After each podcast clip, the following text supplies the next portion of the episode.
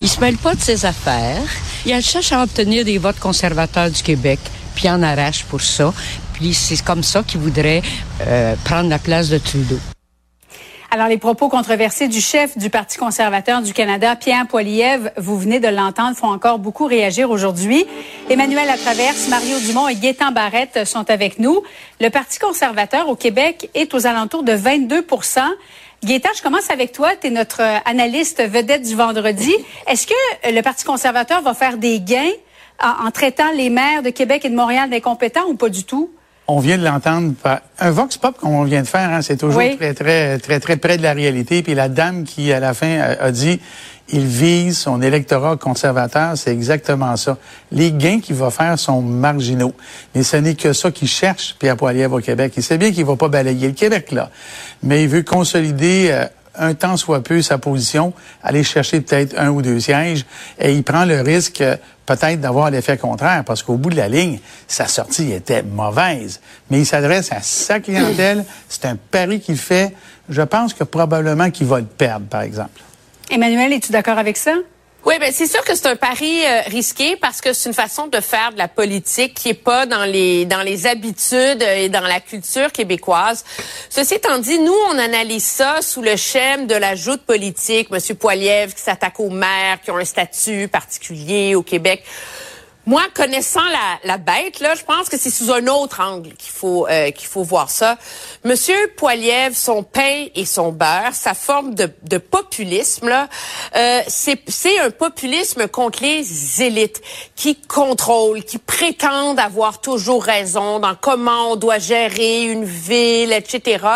Et c'est la raison pour laquelle, depuis qu'il est chef du Parti conservateur, puis Mario, tu, je pense que tu es d'accord avec moi, il est en campagne contre ce qu'il appelle en anglais les gatekeepers, les gardiens du temple. c'est tous ceux là, qui font des règles pour protéger, puis on va choisir la couleur de la peinture, puis les matériaux, puis etc.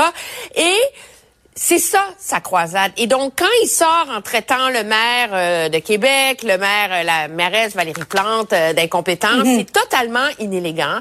Mais c'est une façon de dire, moi, je parle vrai. Moi, je dis les vraies affaires. Moi, ça me dérange pas de me mettre ces élites municipales à dos, là, parce qu'à un moment donné, il faut crever l'abcès. Est-ce que ça va fonctionner ou pas? La réalité, c'est qu'il est le premier politicien sur la scène fédérale à ne jamais porter cette tactique-là aussi loin. Donc, pour l'instant, tout le monde est un peu mystifié. Mm. On voit que ça finit par fonctionner au Canada. Est-ce que le Québec va embarquer? Moi, je pense qu'il est beaucoup trop tôt pour, euh, pour se prononcer là-dessus. Mais Mario, dans le fond, il n'a pas touché à une corde sensible des Québécois, cette espèce de, de lourdeur de la bureaucratie au sein des villes? Ben, plus on parle à des experts, plus on se rend compte que sur le fond, il, touche à des faits, hein, sur le plan des chiffres. La mhm. construction n'a pas été là. donc, il touche quelque chose de sensible.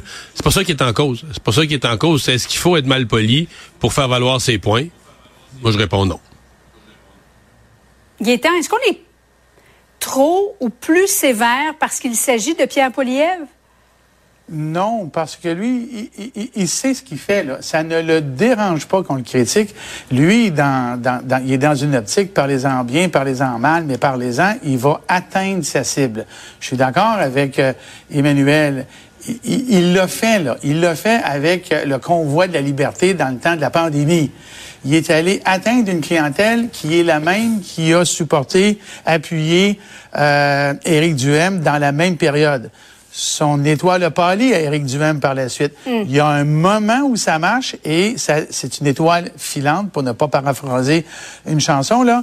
Mais c'est ça la réalité. Lui, son objectif, c'est d'arriver au sommet, piqué, comme on dit en politique, au bon moment. Alors, il le fait maintenant en espérant attirer du monde pour les raisons euh, que celles qu'Emmanuel a, a évoquées, qui sont les vraies raisons pour lesquelles il fait ça. Maintenant, est-ce que ça va durer? Au Québec, là, le convoi de la liberté, on n'a pas trouvé ça drôle. Mais il y a eu des gens qui étaient contre l'élite, contre les règles, contre ci, contre ça. Est-ce qu'il y a lieu d'être contre ou de critiquer la lenteur euh, du municipal? Ben oui, et il joue là-dessus, mais au, bout de la ligne, il risque d'en perdre. Lettre de François Legault à Justin Trudeau. Bon, il semble y avoir, on a entendu une certaine ouverture du fédéral aujourd'hui pour mieux répartir les demandeurs d'asile. Emmanuel, pourquoi c'est aussi compliqué de répartir équitablement les demandeurs d'asile? On a vu les dernières données, là, 45% de tous les demandeurs d'asile en 2023 sont venus au Québec, sont arrivés au Québec. Oui, mais c'est parce qu'à partir du moment où tu fermes le chemin Roxham, les demandeurs d'asile, ils arrivent de deux façons. Hein. Ils arrivent en avion, puis les plus grosses plaques de vols internationaux au Canada euh, qui ne passent pas par les États-Unis, c'est quoi? C'est Montréal et Toronto. Alors, c'est Montréal et Toronto qui casquent et qui encaissent euh, le coût de tout ça.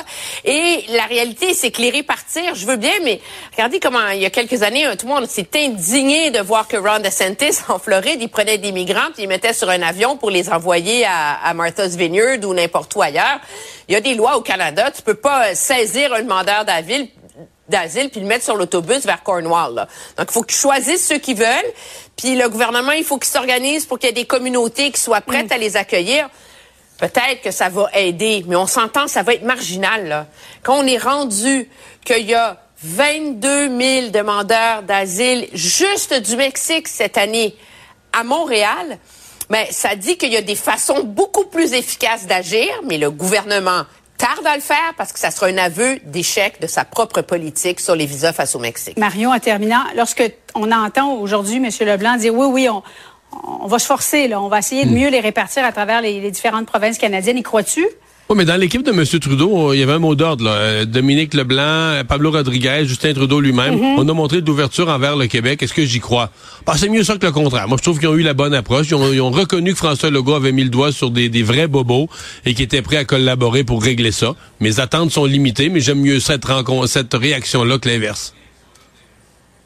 Au retour, faire voter les profs à 2 heures du matin, est-ce que ça a du bon sens?